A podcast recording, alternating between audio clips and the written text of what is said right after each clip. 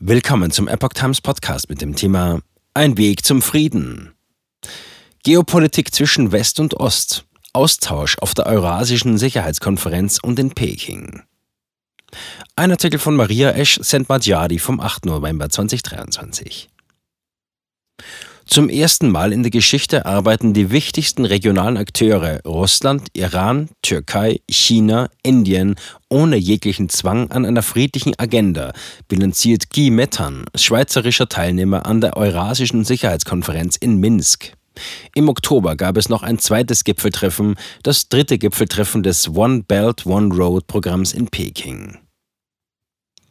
Im Oktober fand eine Reihe von Treffen statt, die sich auf die eurasische Sicherheit, aktuelle Kriege sowie die Wirtschaftsbeziehungen zwischen Ost und West konzentrierten. Zwei Gipfeltreffen fanden am 18. Oktober in Peking und am 26. bis 27. Oktober in der weißrussischen Metropole Minsk statt. Prominenteste Teilnehmer in Minsk waren die Außenminister Russlands und Ungarns, Sergei Lavrov und Peter Sijarto. Mit dabei auch Alexei Gromyko, der Enkel des als Mr. Niet bekannten sowjetischen Außenministers Andrei Gromyko. Die Veranstaltungen wurden von hunderten hochrangigen Politikern und Vertretern internationaler Organisationen besucht. Zu Gast waren auch Vertreter westlicher Länder. Belarus und Ungarn spielten eine wichtige Rolle als Vermittler. In Peking war Ungarn als einziges EU-Land anwesend. Den Regierungen von Belarus und Ungarn geht es um eine wirtschaftliche und sicherheitspolitische Brücke zwischen Ost und West. Diese sei notwendiger denn je, denn, Zitat, die globale Sicherheit ist in der schlechtesten Verfassung seit dem Ende des Kalten Krieges, wie der ungarische Außenminister Peter Sijato auf der Eurasischen Sicherheitskonferenz in Minsk betonte. Hier ein Blick auf beide Veranstaltungen. Minsk. Sicherheit in der eurasischen Region braucht eine ernste Umstrukturierung. Im Fokus der Minsker Konferenz zur eurasischen Sicherheit standen die Krise der bestehenden Weltordnung, die chronischen militärisch-politischen Konflikte zwischen den Hauptakteuren und der fast vollständige Mangel an Kommunikation zwischen ihnen, schreibt die belarussische Nachrichtenseite Belta. Anders gesagt, es fand ein Dialog über den anhaltenden Konflikt in der Ukraine statt. Seitens der Gastgeber in Minsk war die Veranstaltung gedacht als Plattform für Gespräche zwischen nicht offiziellen Vertretern von Ost und West. Das Forum sollte eine Übersicht verschaffen über die unterschiedlichen Ansichten über die aktuelle Lage. Die Gastgeber betonten vor allem die Bedeutung der Aufrechterhaltung der Beziehungen zwischen Ost und West. Zitat: Wir müssen miteinander nicht nur kommunizieren, sondern uns auf Augenhöhe begegnen, sagte der stellvertretende Außenminister Juri Ambrasewitsch. In der modernen Welt sei alles so miteinander verbunden, dass sich niemand der Lösung von Problemen entziehen könne und sich niemand als Außenseiter fühlen dürfe. Zitat: Wir können uns nicht sicher fühlen, wo immer wir sind, wenn in Europa Bomben explodieren und Menschen sterben, so Ambrasewitsch. Der Minister schlug die Ausarbeitung einer Charta der Vielfalt für das 21. Jahrhundert vor, an der sich nicht nur Länder aus dem Westen oder dem Osten beteiligen könnten. Ziel sei es, gemeinsam Prinzipien für den Aufbau einer gerechten Weltordnung festzulegen, die die Vielfalt der Zivilisationen widerspiegeln würde, sagte Aleinik.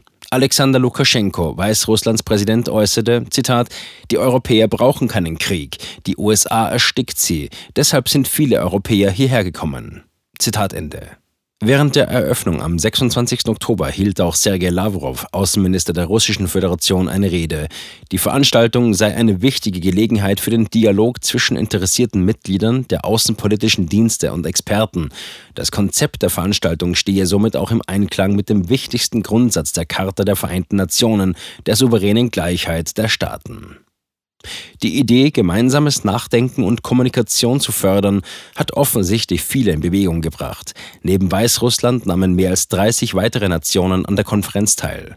Aus Europa waren unter anderem Vertreter aus Österreich, Großbritannien, Ungarn, Lettland, Norwegen, Serbien, dem Vatikan, Frankreich und der Schweiz anwesend.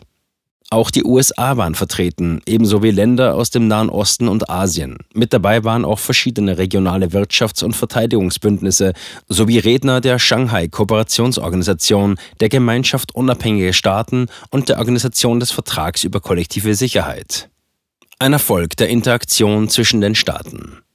Für Guy Methan, Politiker, Politikwissenschaftler, Journalist und einer der schweizerischen Teilnehmer der Veranstaltung, ist das, was diese Konferenz erreicht hat, einfach erstaunlich. Zitat, ein Erfolg der Interaktion zwischen den Staaten des eurasischen Raums.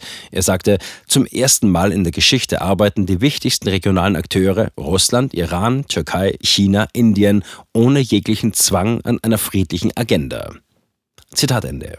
Nach Ansicht des Experten hat die Veranstaltung bewiesen, dass Herausforderungen, Zitat, durch offene Diskussionen, internen Dialog und Verhandlungen gelöst werden können. Zitat Ende. Die wichtigste Voraussetzung für den Erfolg auf diesem Weg sei auch klar geworden, meinte Methan. Zitat, die völlige Ablehnung von Druck und Einmischung von außen bahnt den Weg aus Konflikten heraus. Zitat Ende. Gerade die Tatsache, dass es immer wieder Versuche gebe, von außen in die Machtprozesse des eurasischen Raums einzugreifen, könne laut Methan einen großen Teil der Kriege und hitzige Konflikte verursachen. Dies gelte auch für die Lösung des Konflikts in der Ukraine. Zitat: Wenn Russland und die Ukraine ohne Einmischung von außen miteinander reden könnten, wäre dieser Krieg höchstwahrscheinlich schon beendet, meinte Methan, der auch Mitglied des Genfer Kantonsparlaments ist. Ralf Bosshardt, hochrangiger politischer und militärstrategischer Analyst der Schweiz, der ebenfalls als Redner vor Ort war, äußerte sich ähnlich. Er beschrieb die Konferenz als eine der seltenen Veranstaltungen, bei denen Vertreter des Westens und des Ostens konstruktiv miteinander diskutieren. Ihm zufolge schneiden die westlichen Länder, Zitat, leider alle Kommunikationskanäle mit dem Osten ab, obwohl Kommunikation heute mehr denn je nötig ist, sogar mehr als während des Kalten Krieges. Zitat Ende. Die weißrussischen Organisatoren hätten sich bemüht, eine Gelegenheit zum offenen Dialog über kritische Themen zu bieten, so Bosshardt. Der frühere Generalsekretär der Organisation für Sicherheit und Zusammenarbeit in Europa, OSZE, und ehemaliger Berufsoffizier der Schweizer Armee im Generalstab sieht gerade in Belarus ein großes Interesse an Neutralität und Vermittlung. Zitat, sie wollen nicht wieder zum Kriegsschauplatz für die großen Akteure werden. Das spiegelte sich sowohl in der Zusammensetzung der Redner als auch in den Fragen der anwesenden regierungsfreundlichen Journalisten wider. Zitat Ende. In technischer Hinsicht folgten die thematischen Sitzungen und Sondersitzungen den traditionellen Chatham-House-Regeln. Diese Regel wurde erstmals 1927 von der gleichnamigen britischen Denkfabrik eingeführt und besagt, die Anonymität der Redner zu gewährleisten und eine Atmosphäre der offenen Debatte zu fördern. Journalisten, die an Sitzungen nach der Chatham-House-Regel teilnehmen, können die Informationen, die sie erhalten, frei verwenden, dürfen aber nicht die Identität derjenigen preisgeben, die die Informationen geliefert haben. Auch in Peking wurde über Frieden diskutiert. Nur wenige Tage vor dem Weißrussland-Gipfel fand am 18. Oktober das dritte Gipfeltreffen des One Belt One Road Programms Neue Seidenstraße in Peking statt. Am Rande des Gipfels über wirtschaftliche Themen wurde in China auch über Sicherheitspolitik diskutiert, wobei der Krieg in der Ukraine und die Lage in Israel direkt angesprochen wurden. Vertreten waren neben China und Russland Staatschef Wladimir Putin war vor Ort zahlreiche Entwicklungsländer, insbesondere aus Lateinamerika und Afrika. Zum Abschluss der Gespräche des Gipfels sagte Wladimir Putin auf einer Pressekonferenz, dass bei seinem dreistündigen Treffen mit Xi Jinping über sehr vertrauliche Themen gesprochen wurde. Er nannte keine weiteren Einzelheiten zu den Gesprächen, sprach aber von einem sehr produktiven und substanziellen Teil des Treffens. Während der Veranstaltung äußerten Vertreter Ungarns den Wunsch, als Vermittler im Ukraine-Krieg zu agieren. Die Vision der ungarischen Regierung für die Ukraine und die Situation in Israel basiert auf einem sofortigen Waffenstillstand und Friedensverhandlungen, ähnlich den Friedensplänen von Peking. Auf dem Gipfeltreffen warnte Viktor Orban auch vor einer Politik der europäischen Blockbildung. Er sagte, dass die von der EU geförderte Politik der Trennung und Abkopplung zu einem Abbruch der Beziehungen zu China und zum Osten führen würde. Dies sei auch ein Grund, warum der Krieg nicht ein Ende haben könne. Orban erklärt, die strategische Idee der ungarischen Regierung ist eine Politik der Konnektivität und nicht der Isolation. Zitat Ende. Gleichzeitig stellte Ungarns Regierungschef gegenüber Ungarns Medien fest, dass seine Gespräche mit dem russischen Präsidenten Wladimir Putin über die Aussicht auf einen möglichst baldigen Frieden nicht ermutigend waren.